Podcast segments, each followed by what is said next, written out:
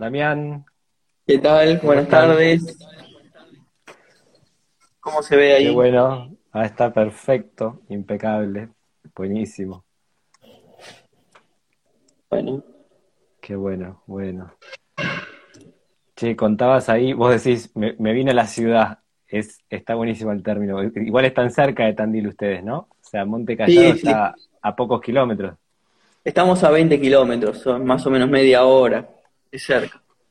Claro, es cerquita. Bueno, mientras se van sumando acá las personas, les cuento, vamos a charlar un rato con Damián, estaba por ahí Mariana también. Eh, ellos tienen un emprendimiento que se llama Monte Callado, ya nos van a contar un poco de qué se trata.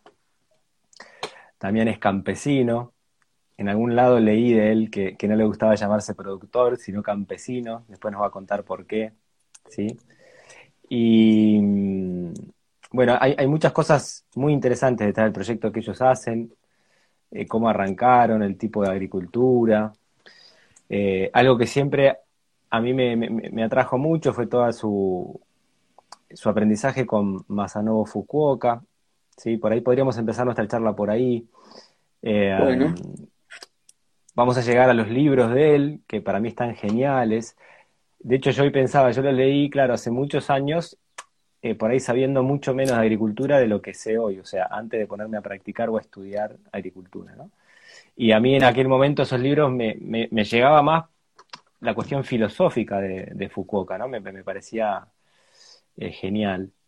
Pero bueno, vos, vos eh, leí de muy chico, era que en el 99, en el 2000, no tenías ni 20 años, ¿cuántos años tenías? Y te, te, te agarró ese impulso de irte a Japón eh, leíste La Revolución de Rastrojo de Fukuoka y te da esas ganas de irte para allá y tratar de, a ver, de, reflejar esa imagen. Digo, en el año 2000 no había internet, no había celular. O sea, yo a veces trato de pensar cómo Damián conecta con Fukuoka perdido en una aldea japonesa, vaya a saber dónde, porque me imagino ese escenario, ¿no? lo difícil de poder conectar con eso, viajar a Japón, que no sé si sabía japonés en esa época, para aprender al lado de él eh, su forma de vida, su agricultura. Me imagino no fuiste solo a, aprender de la agricultura, sino todo lo que estaba detrás de ellos, ¿no? Contanos también un poco toda esa experiencia, a ver qué, cómo fue eso. Bueno, en, realidad en el 96 eh, arrancó todo el sueño del viaje a Japón. bueno, leí La Revolución de un Rastrojo. En el 96 y bueno, ahí fue como todo el un trayecto, una trayectoria hasta poder eh, conseguir los datos de cómo llegar y comunicarme y aprender un poco de japonés. Eh, fueron pasando un poco los años y, viajé en el 2000 a Japón, en el año 2000. Pasaron cuatro años. Eh, como armé el viaje en esos cuatro años. ¿Dónde era esto? Eh, era un lugar medio perdido, ¿no? No era un lugar muy urbanizado, ¿no? Una aldea. No, no, era una aldea, o sea, un pequeño pobladito en la isla Shikoku, que es, es al centro-sur de, Japón. Eh, es un clima, un clima, o sea, muy marítimo y que, bueno, que tiene las estaciones bien marcadas, ¿no? Hace mucho frío en invierno y mucho calor en verano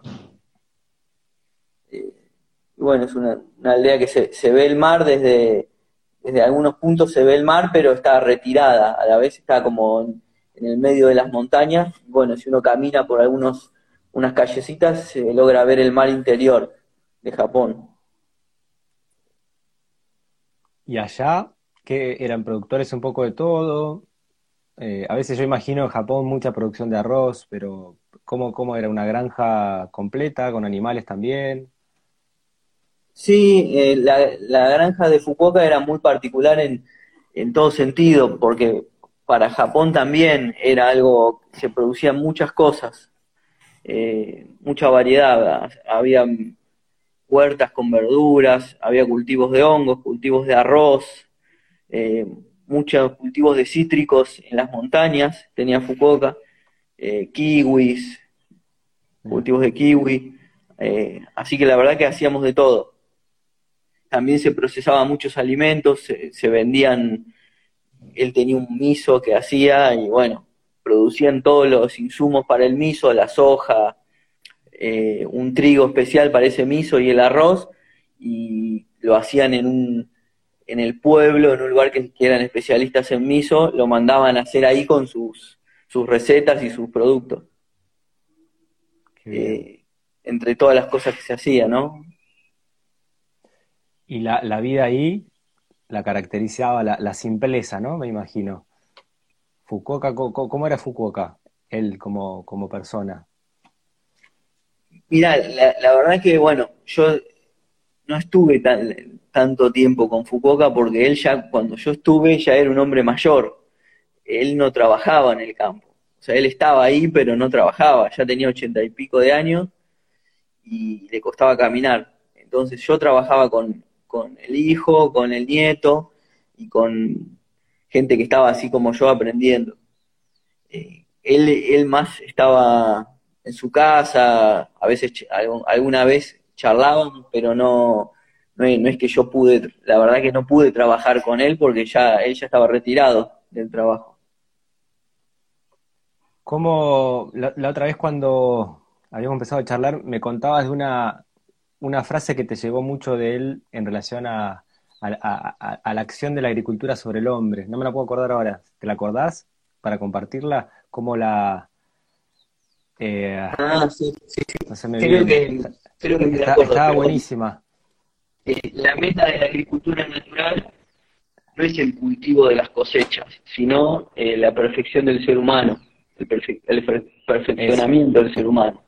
Y eso, bueno, es, fundamental, ¿no? Para, para todas las actividades que hace el hombre, ¿no? Que el fin no es lo que lográs materialmente, sino que eso es una excusa para, para un montón de cosas que el hombre va aprendiendo eh, en, en ese camino, ¿no?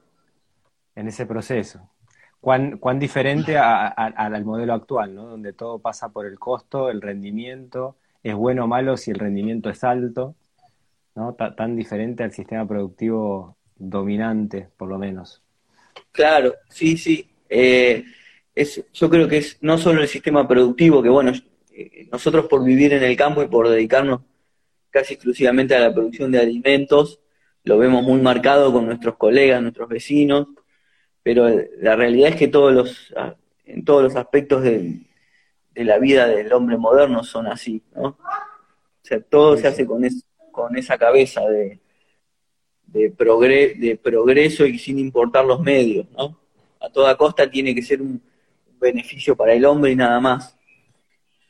Exacto, exacto. Che, Damián, y después eh, ¿cuál fue tu participación en los libros? Que eh, muchas personas preguntan cuáles son los libros. Eh, uno es La Revolución de un Rastrojo, yo lo, muestro acá, ¿sí? Otro es la, Senda Natural del Cultivo.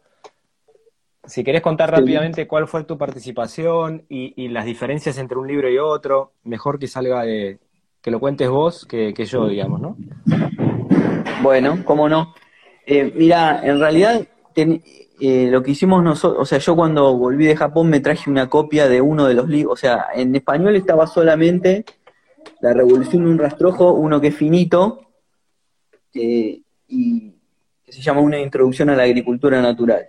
Ese hace muchos años que está en español, y después estaba La Senda Natural del Cultivo, ese que mostraste vos, pero una edición española que estaba agotada hacía años, no se conseguía. Eh, yo me traje de Japón un libro que era inédito, estaba solamente en japonés eh, y en griego, que es este, ese que vos mostraste, que es La Revolución un Rastrojo, una recapitulación. Es un libro como mucho más profundo y es como el libro de Fukuoka para mí. Eh, y nosotros hicimos una traducción y bueno, y también una edición eh, muy económica para poderlo difundir y bueno, así arrancamos. En el 2003 lo imprimimos, ese libro. Y después, bueno, hicimos La Senda Natural del Cultivo, La Revolución de un Rastrojo, una introducción, que es el finito, el más popular, y también uno nuevo, uno que yo, o sea, que yo conseguí en inglés, que es Volver a la Naturaleza. Y, bueno, Hoy, hoy se consiguen esos libros, o sea, si alguien de las personas está escuchando lo quiere conseguir. Eh, yo me acuerdo en aquel, aquel, momento, no sé si fue en el barrio chino acá en Buenos Aires, donde fue que los conseguí, pero no era tan simple, digamos. No, y ahora es más difícil todavía. eh, ahora nos quedó solamente el, el, último que editamos, que es Volver a la Naturaleza. Eh, y los otros se nos agotaron y bueno, los dejamos de imprimir. La verdad es que... ¿Y entonces los comercializan ustedes con los productos de Monte Callado? O sea, ¿sí la gente los puede adquirir? Sí, sí, sí, en, en, realidad nosotros tenemos, la verdad que lo tenemos un poco abandonado ese tema de los libros, porque, bueno, por diferentes motivos familiares y que en su momento fue un grupo de amigos, o sea, yo traje la idea, el impulso, y después se sumaron como 10 o 15 personas eh, y me ayudaron un montón y bueno, y, lo logramos, ¿no? Poderlos tener a los libros y difundirlos, pero y después cada uno se fue alejando de, de ese trabajo y ya a mí me costó mucho más y yo también lo abandoné un poco el tema de, la reedición y la venta de los libros. O sea, nosotros los tenemos y si alguien se comunica, se lo hacemos llegar. No hay lo que nos queda. Buenísimo.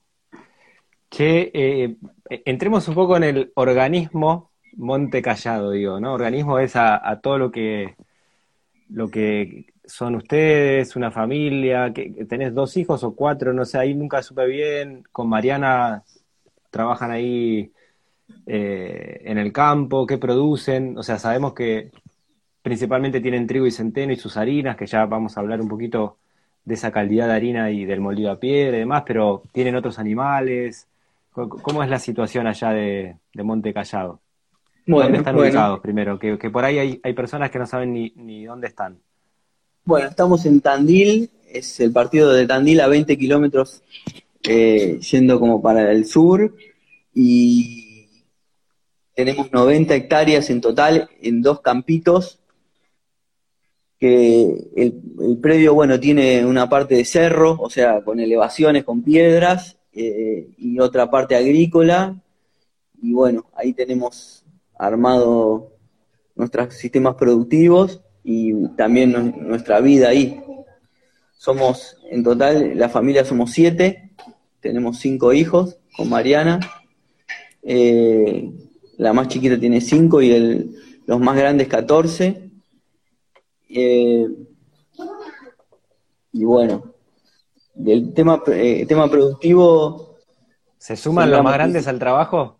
Al trabajo agrícola, acá el mío más grande es de 12 y, tiene oscilaciones, ¿viste? Hay días que trabaja acá conmigo en la huerta a pleno y hay otros días que no logro que se agarre una palita la, la, verdad que a los más grandes es a los que menos les gusta. Ah. Eh, pero bueno, la más chiquita que está acá, ella sabe ordeñar. Eh, y sabe todas las tareas del campo ya, porque le encanta. Entonces, bueno, como nos sigue mucho, aprende la verdad un montón. Qué bueno. Pero bueno, los, los más grandes todavía no, no les motiva mucho eh, el trabajo rural. Y contabas qué, qué, más tenían, animales, caballos, sí, porque sé, sé, tu amor por los caballos, que ahora después vamos a charlar un poco de eso, pero eh, gallinas, imagino, vacas, ¿no? O sea, ¿tienen un poco de todo o, cómo es la situación?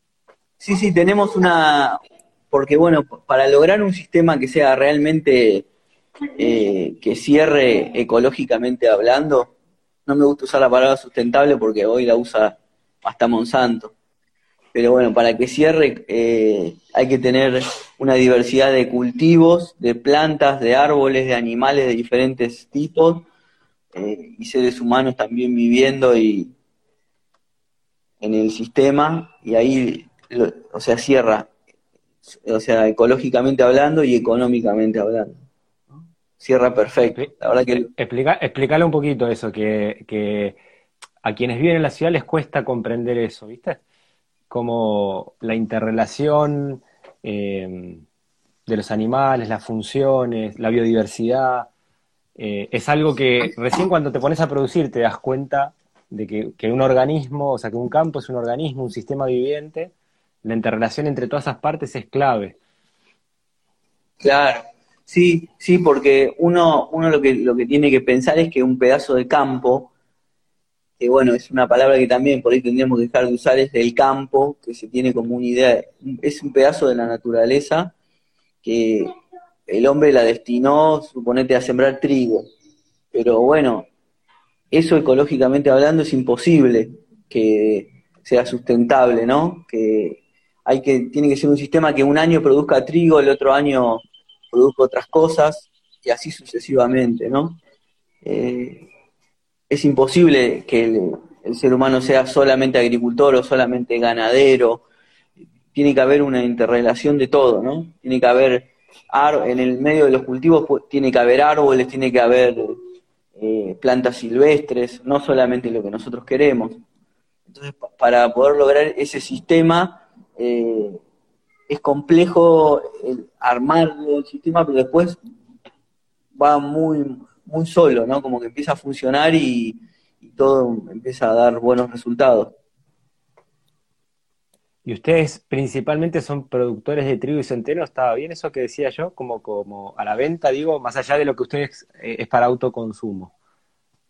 Sí, eh, principalmente sí, somos productores de eso, pero para como no, no podemos hacer monocultivos de los cereales que más que nos convienen para nuestra economía, eh, el campo no está siempre sembrado con trigo o con centeno, como que empezamos a hacer acuerdos con otros productores orgánicos de la zona para también poder nosotros sembrar en otros lugares los granos, no solamente en Monte Callado. Para hacer rotación en el campo de ustedes, eh, en las parcelas de trigo y de centeno con otros cultivos, digamos. Claro, con otros cultivos o con animales, entonces por ahí sembramos eh, pastos o verdeos para mejorar el suelo y que esos, esos pastos se lo comen los animales, por ejemplo vacas. Entonces ahí se cierra el ciclo con, el tema del abono de la tierra, ¿no? Porque la agricultura no se puede hacer solamente, si uno no usa eh, agroquímicos, no, no se puede hacer una agricultura permanente, sin animales. Es muy difícil, de forma extensiva. Exacto, exacto. Se va desgastando el suelo y hay que, hay que volver a regenerar la vida de ese suelo, digamos. Claro, porque la, el, para la naturaleza el imponerle un cultivo es un shock también, ¿no? Entonces eso se tiene que restablecer, eso se lo podemos pedir a, la naturaleza, pero no, no, no, año tras año, ¿no? Como que cada tanto tiene que quedarse quieta por unos años y poder regenerar un montón. Exacto. Sin, sin, la, sin tanta intervención del hombre, ¿no? Claro. Y en esa, e, en esa producción, también alguna vez leía que empezaste con esta idea de tratar de no usar combustible fósil, empezaste con los caballos, con una hectárea, creo que la primera prueba fue con trigo, y fuiste subiendo, trabajando la tierra con caballos, hasta, no me acuerdo si eran 20 o 25 hectáreas, ¿no? ¿Cómo fue toda esa experiencia? ¿Cómo es hoy? Eh, Contanos un poco toda esa trayectoria. Está bien. Eh, bueno, el tema fue que cuando arranqué yo en el campo, en el 2000, 2001, eh, bueno, era principalmente la autosuficiencia, sin ningún tipo de economía, ¿no? Y fueron pasando los años y empezamos a hacer horticultura y unas unas actividades que se podían hacer sin un tractor o sin una labranza de suelo, con, algo, con alguna herramienta. Pero cuando empezamos a necesitar una economía por la familia, eh, había que usar alguna herramienta un poco más eficiente, entonces, bueno, empecé con los caballos a trabajar la tierra. Y bueno, el primer año, el, cuento es que el primer año hicimos una hectárea de trigo, que la aramos con un caballo, con unos, con dos caballos y la sembramos al voleo con la mano, a la manera bíblica, y, bueno, hoy necesitamos por lo menos 150 hectáreas de trigo. Eh, entonces, fueron pasando los años, al otro año sembramos 3 hectáreas, después 6, y después 10, y después Y bueno, el último, el último año fueron 25 hectáreas que sembré con los caballos. Eh, bueno, ya ahí decidimos cambiar por, por un tractor, porque bueno, no se, un poco me tenía que ayornar con lo con el mundo en que vivía, aunque no estamos, aunque no estamos tan de acuerdo con un montón de cosas, pero bueno, si no nos pasan por arriba. Tal cual. Eh, pero bueno, tenemos todo el conocimiento como para volver cuando, cuando, queramos, podemos ir para atrás y volver. Tenemos todas las herramientas de los caballos, los caballos y, el conocimiento para usarlo. Eh, así que eso está ahí y de hecho todo lo que hacemos para nuestra autosuficiencia lo hacemos con caballos. Mira, y, acá hay justo una pregunta porque, mm, digo, si hay una característica en, el trabajo de la agricultura natural de Fukuoka era tratar de no tocar el suelo, de no moverlo, de no labrarlo, ¿no? Eh, Vos alguna vez me contabas que, que, empezaste con esa idea, después fue difícil por tu zona, tuviste que cambiar. Eh, ¿con, qué te encontraste y, por qué no, no, se pudo hacer ahí en Tandil la, la, la propuesta de Fukuoka? La verdad que o, sea, los primeros años lo, de alguna manera lo pudimos hacer, de sembrar cereales y un montón de cosas sin mover el suelo, pero requería mucha energía para poderlo continuar todos los años, ¿no? Sin volver, sin arrancar de cero, que sería mover la tierra, ¿no? Costaba mucho esfuerzo y eran pequeñas parcelas que eran solo para la autosuficiencia, como no, no, no lograba, si quería eh, avanzar un poquito más, era imposible eh, mantenerlo. La verdad que yo no lo, no lo logré. Eh, la agricultura natural tal cual como la como Fukuoka la marca como en su punto en el mejor. Igual si lees los libros, Fukuoka dice que hay dos agriculturas, no sé si te acordás, que él lo, hace una analogía con el budismo, que hay dos tipos de budismo. No sé si eso vale la pena contarlo o lo dejamos, lo, Sí, sí, dale, dale, dale, dale, dale, que está buenísimo. Bueno, que eh, hay un budismo que es como un camino más sencillo para llegar, eh, y ese es la agricultura orgánica, para llegar a, la, como a, la iluminación, ¿no? A la iluminación desde el punto de vista oriental, que es muy diferente como de lo que nosotros creemos como iluminación.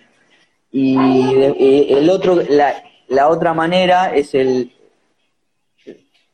el Mahayana, se llama, para llegar a la iluminación, que es la agricultura natural más pura, es como a lo que llegó Fukuoka, pero que son dos caminos para llegar a lo mismo, como que la, mayor parte de la gente evidentemente que hace el otro camino, porque es muy difícil el, el camino más puro, ¿no? Entonces yo me, un poco me veo así, como que es, un, es el mismo camino, pero con por ahí una, con herramientas más mundanas para llegar.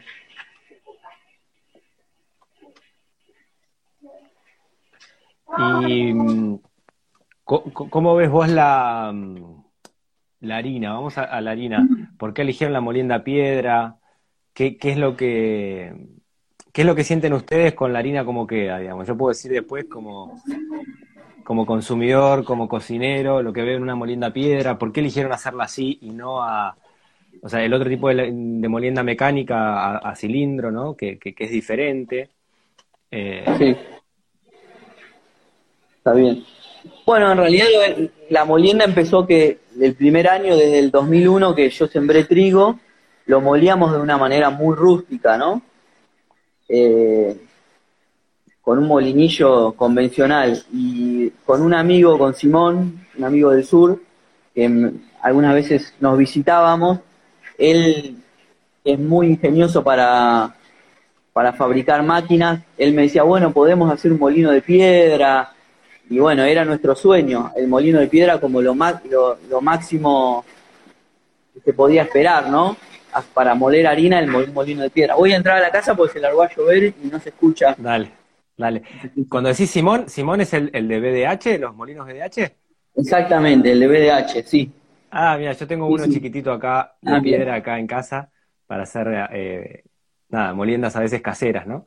Claro, Pero cuando yo vi, tu moliendo enorme, dije, ¿será de ahí? Mirá, mira qué bueno, no sabía que, tenías relación con Simón, qué grande. Sí, sí, somos amigos en realidad de, toda la vida, eh, por la agricultura natural, nos unió. por tema de, los libros. Y, bueno, él arrancó con ese molino que, lo hizo para Monte Callado como, como primer molino, como que nosotros le financiamos esa prueba y, bueno, así arrancó él y así arrancamos nosotros, la verdad. Eh, él hoy se dedica a, vive de hacer molinos y nosotros también prácticamente que vivimos de hacer harina, así que fue una... ¿En qué año fue eso? Más o menos en el 2008 que nos hizo el primer molino, si mal no recuerdo. Eh, y bueno, así fuimos avanzando, él nos hizo ese molino, después él mejoró sus técnicas para producirlo y nos hizo uno más grande y después, bueno, ahora tenemos cinco molinos de él, de piedra, y otros que construimos nosotros en Tandil, así que tenemos unos cuantos molinos de piedra andando a la vez. ¿Y por qué eligieron la molienda piedra? ¿Qué, era lo que vos veías ahí diferente al, a la mecánica del cilindro? No, en realidad, claro, la, molienda eh, a piedra, yo no sabía nada de moliendas cuando arranqué con la agricultura, tenía la, o sea, no, aparte no, hay mucho, mucho material sobre moliendas, sobre molinos, eh, pero yo sabía que era la manera histórica de moler y me, me, pareció que era la mejor, la más acorde al sistema que hacíamos nosotros, ¿no? Después, investigando, bueno, hay un montón de, el conocimiento hoy que se puede de que la la mejor la mejor manera de, triturar los granos eh, por un montón de razones, ¿no? Eh, lo que, la, gran desventaja, si se le llamar es que es muy lento y que no es acorde con, con lo que quiere todo el mundo o con la productividad, la famosa productividad, ¿no? Entonces es algo que es, muy artesanal, no hay mucha posibilidad de crecer con la molienda. Bueno, y tiene que ser un poquito más cara porque lleva muchas horas, y mucho mantenimiento, hay que, hay que labrar las piedras periódicamente para que puedan bien, entonces eh, lleva mucho trabajo. Igualmente ¿Qué cualidades le resaltas vos al, resultado, a la harina molida a piedra? Bueno, en principio lo que se puede ver sin los datos científicos o técnicos es que tiene un perfume muy diferente a, las otras harinas molidas eh, por el tipo de molida y bueno, queda el salvado queda de una, de una manera molido y la parte blanca del trigo muy finita entonces le da, el que más o menos conoce de, harina se da cuenta cómo es, o sea, si es una, una harina de, piedra, molida a piedra o molida con molino convencional. Es mucho más suave, bueno, tiene un montón de cualidades. Sí, el aroma es una de las que se siente enseguida, es mucho más aromática. Sí, sí, sí, es mucho más aromática. Y bueno, se pierden, se sabe que se pierde, se pierden muchas menos propiedades de los granos cuando se muelen con piedra que cuando se muelen con otros molinos. Eh, nutricionalmente es mucho mejor. Y bueno, como Ahí habían preguntado cómo, cómo consiguen las harinas de ustedes. ¿Querés contar un poco qué tipos de harinas tienen trigo y centeno en distintas moliendas? Eh, ¿Hacen envíos directos o se venden en comercios? ¿Cómo se están manejando con eso? Bueno, un poco la, que se dedica a todo, todo el tema de ventas y envíos es Mariana. Eh, y bueno, hacemos eh, ventas directas, ventas a comercio, todo un poco. Mandamos a todo el país. Bien, bien. ¿Y, Tienen dos moliendas, ¿no? Fina y gruesa de ambos granos, ¿es así? ahora tenemos tres moliendas. Tenemos ah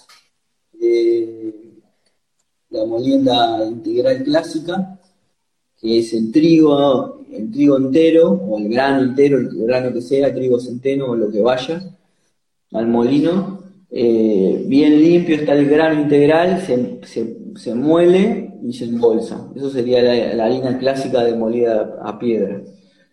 Después tenemos una línea que es semi-integral, que le sacamos entre un 10 y un 20% de salvado, al trigo o al centeno.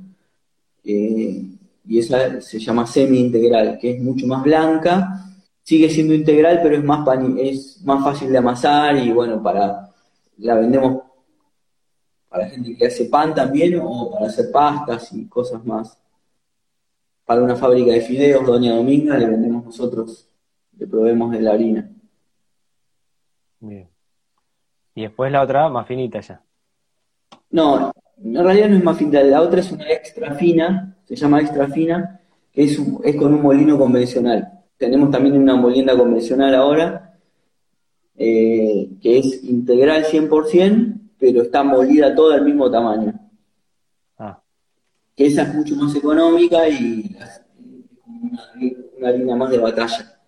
Para el que no, no, le interesa tanto la diferencia entre la molienda y igual le sale un pan muy bueno, compra esa. Bien, bien. ¿Alguna otra cosa producen para la venta? No, el resto ya es para consumo propio, ¿no? No, eh, también tenemos una producción de huevos, tenemos 500 gallinas ponedoras. Ah. Eh, y bueno, los huevos los vendemos acá en Tandil y en Mar del Plata. Es una pequeña producción, no alcanza, o sea, 500 gallinas suena a mucho, pero no alcanza para, para una gran producción. Eh, las gallinas están libres, le damos los granos que producimos nosotros y bueno, simplemente es, la producción de huevos. Después producimos frutas, tenemos algunas frutas en muy pequeña escala que la, comercializamos, pero acá eh, localmente en un almacén naturista, como en este momento, bueno, tuvimos cítricos, mucho vendimos, eh, nueces, y algunas otras cosas. Y después excedentes de la huerta también, cuando hay, los vendemos acá en la zona. También ¿Y producimos... No digo, ¿cómo están con eso que, alguna vez te, escuchaba decir de, de, lograr, creo que le llamabas vos como la independencia alimentaria, ¿no? De, aquel sueño, me imagino, por ahí de, tus 20, al día de hoy ustedes pueden producir todo aquello que comen o tienen necesidad de, de, comprar en algún otro lado? ¿Cómo, hicieron ese caminito? Eh, la verdad que vivimos eh, en una abundancia increíble. Yo creo o sea, la gente que, lo sabe apreciar y que lo que viene, viene al campo no lo puede creer, porque lleva, o sea, lleva mucho trabajo, pero tenemos una abundancia de alimentos impresionante. Eh, eso requiere que muchas horas de trabajo. O sea, Mariana está horas procesando un montón de alimentos de la huerta para poderlos guardar. Eh, pero la verdad que nos, nos sentimos muy contentos de tener toda la comida que necesitamos mucho más también regalamos un montón. Además de lo que vendemos, regalamos un montón porque siempre hay exceso, ¿no? Ahora tenemos una vaca que estamos ordeñando y bueno, eh, hacemos yogur, hacemos Mariana hace ricota y un montón de otras cosas, pero bueno, nos sobra también y regalamos leche a la familia. Qué bueno. Bueno, ya en algún momento ojalá pueda ir y conocer allá personalmente. ¿Cómo no? ¿Cómo no? Che, Damián, te, saco para otro lado. Si te queda algo por contar de Monte Callado, eh, nada, decinos. Si no, me, gustaba escuchar tu, tu punto de vista desde, el campo, de alguien que produce alimentos y demás, de la situación actual, cómo, vivenciaron toda esta, esta pandemia, cómo ves el, por un lado el, modelo del agronegocio, por otro lado los movimientos de agroecología, que, a mí me da la sensación que, cada vez son más, eh, si bien no tienen, o sea, siguen siendo un grano de arena frente al otro, ¿no? Pero, pero he visto estos últimos años un desarrollo importante en, la agroecología, la permacultura, la biodinámica y demás. ¿Cómo, ves vos todo esto? Eh, bueno, es, para largo, pero ¿te puedo leer algo que de Fupoca? ¿Te parece? Dale, sí, me encanta. El otro, día, estuve para la charla esta, pensaba que, iba a decir porque no soy muy locuaz. Y bueno, estuve leyendo un poco, los, releyendo los libros y bueno, algunas cosas que me interesaron las anoté en un cuaderno y bueno, ahora te leo una que tiene que ver con esto. y puede ser como el disparador para charlar un poco más. Dale. Dice, nunca ha habido una época como la actual, en la que Dios, la naturaleza y el hombre están separados, en la que la gente se ha olvidado de Dios, simplemente considerando la naturaleza como materia, frutos en masa, matando a seres con mucha facilidad y destruyendo el mundo natural. Está claro que las acciones de la humanidad no son solo físicamente suicidas, sino también espiritualmente suicidas. Eh, bueno, esto resume un poco todo lo que todo lo que me preguntaste, porque es como lo vemos nosotros, ¿no? Que es algo así.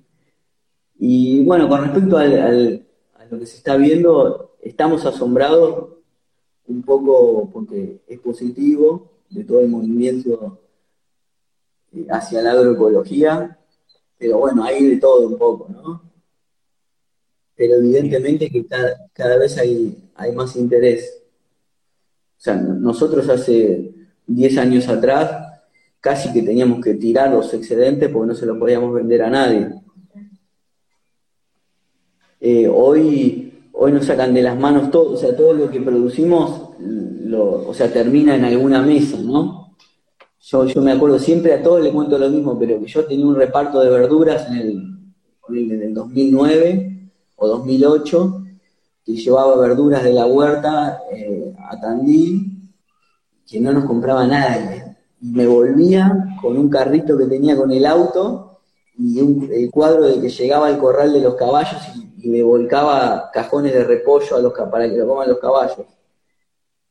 Eh, hoy eso no, existe más. O sea, todo lo vendemos, lo que, tenemos de la huerta, porque hay gente ávida de comprar productos no solamente orgánicos, sino locales. Ya, hay, ya esto me pone muy contento, que hay gente que ya interesa que sea local, que eso es fundamental, ¿no? Además de ser orgánico, que eso es como una condición obvia, eh, que sea local, ¿no? Que es mucho mejor un repollo si Tandil, comer un repollo de Tandil que de, no sé, de Córdoba, por más orgánico que sea uno u otro. Eh, así que bueno, hay un cambio enorme. Eh, ahora, por ejemplo, nosotros formamos parte de un grupo de productores agroecológicos de la zona que está muy, muy interesante, muy productivo para aprender, que se llama Los Percherones. Eh, y bueno, ahí nos juntamos una vez por mes en cada campo y, bueno, podemos aprender un montón porque la verdad que tiene muchas, o sea, la producción agroecológica tiene muchas dificultades que no están resueltas todavía. ¿No? Sobre todo, sobre todo eh, la parte comercial.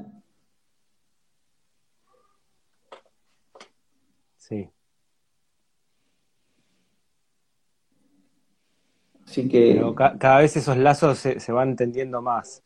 Esto que vos contás, eh, yo lo conozco y lo he escuchado de, varios productores y a veces cuando hacen su primer transición de lo convencional o de la, agricultura esta dominante a pasar a algún modelo de agroecología, muchas veces pasa que en una primera etapa no tienen todavía los canales o los lazos hechos de cómo comercializar sus alimentos eh, agroecológicos, ¿no? Pero bueno, cada, cada vez yo, creo que, esas redes se están tendiendo más. Eh, en las ciudades el consumo de alimento agroecológico ha, crecido un montón. Eh, cada vez son más los puntos, los puntos donde se consiguen, ¿no? productos. Así que yo creo que, que va, va, a seguir ese camino de expansión, me parece. Sí, sí, esto es algo que como que va, como es algo imparable lo, que está avanzando, pero lo, convencional es, mucho más grande, como que es algo que es difícil de sobrellevar, porque cuando uno, cuando uno ve, uno puede ser optimista, pero cuando ves la realidad, eh, no hay ningún producto agroecológico en el mar de producción convencional. Es un, la verdad que si uno lo piensa de esa manera, es como que es, terrible, ¿no? la, cantidad de, la agricultura industrial es, es, algo terrible, es como es una minería de la tierra. Exacto. Y es un, poco es imparable por todos los deseos que, tenemos los seres humanos, ¿no? Como que, no, va a cambiar la, manera de cultivar si no cambiamos la cabeza. Sí. Sí, yo, yo tengo la sensación de que cada vez son más personas que van cambiando esa cabeza, despertando, viendo todo esta, este panorama. Pero bueno, e, e, el poder, los gobiernos, eh, es fuerte y, las decisiones que van tomando siguen ese camino, ¿no? Si vos ves acá en Argentina la aprobación ahora del trigo este transgénico, ¿no? Que, lo rechazan por todos lados y acá lo aprobamos. Las factorías estas de, carne para, para los chinos que, que también están ahí por llegar, vaya en, Formosa han firmado acuerdos. Claro. O sea que la, mirada la macro desde el poder sigue puesta en el mismo lugar, ¿no? Claro, y sí, porque es lo que, lo que genera plata fácil y, y, es lo que la mayor parte de la población también quiere, ¿no? Como que yo veo que el ser humano está muy, muy, muy tranquilo, entre comillas, ¿no? Tranquilo en las ciudades esperando que le provean de alimentos y de cosas de la naturaleza y bueno, si eso se sigue con, o sea, tengo una mirada muy crítica ¿no? hacia la vida urbana, en el sentido en que la agroecología nunca va, o sea, no va a poder ser muy, muy difundida mundialmente si no hay vida rural, porque ya si la producción es un poco más grande que lo que puede manejar una familia, ya tiene que ser industrial, por más orgánica que sea. Y ahí ya destruimos la naturaleza. Si, las familias no viven en el campo, es muy difícil. Como que el ser humano tiene que empezar a pensar en volver a la naturaleza y producir eh, sus alimentos. Sea, yo sé que es algo que no, es fácil para mí. O sea, yo lo, suena, suena lindo, pero no es fácil. Pero bueno, creo que, tiene que ser el destino del hombre. No es necesario que uno se dedique a, solamente a la agricultura, uno lo puede hacer casi como hobby. O sea, uno podría hacer, de, hecho es lo que plantea Foucault, ¿no? que la agricultura no, no es para los ingenieros agrónomos. O sea, acá tienen que venir, dice, los poetas, los filósofos, eh, todo el mundo puede vivir en la naturaleza. Y no con un rato por día que uno trabaje puede, puede hacer, producir parte de sus alimentos. Eso ya es un montón. Eh, yo creo que, y si nos fijamos, o sea, desde el punto de vista artístico y poético, toda la, mayor parte de la buena poesía de del arte está inspirado en la naturaleza, de gente que vivía en la naturaleza. Eh, el hombre desde que, se, desde que, empezó a vivir en ciudades tan grandes y tan antinaturales, eh, yo creo que no ha creado arte, un buen arte. hay como una decadencia en todo sentido del ser humano, porque la naturaleza es la inspiración máxima que pueda, puede tener el hombre. Sí, sin duda, sin duda. Me, hiciste acordar a esa, al libro de, de Soró, viste que en algún lado tenía escrito una cosa que decías, ¿cómo, es, cómo se llama el libro de La vida en los bosques? o ¿cómo, que, que, él decía, quería vivir profundamente y extraer toda la médula a la vida, vivir de una forma tan intensa y espartana que pudiese prescindir de todo lo que no era vida. Y, y sí, acá nosotros hacemos huerta, pero sin la idea de autoconsumo en el sentido de, no, tengo esa, por lo menos eh, no, me, no, tengo como la necesidad o la, la, eh, la, urgencia de producir todo lo que necesito comer, ¿no?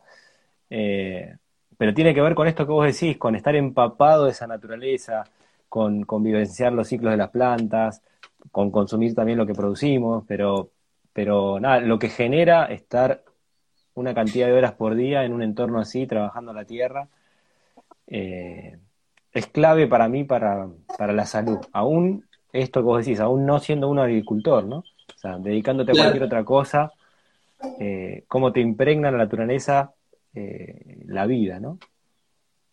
Sí, sí, sí. Como que un montón de, necesidades que crea el ser humano, porque el hombre crea las necesidades, es algo que aprendí de un maestro, de un discípulo de Fukuoka, Panos, que tuve la suerte de estar con él y de trabajar en Grecia. Eh, y bueno, él siempre me decía, el hombre crea la necesidad.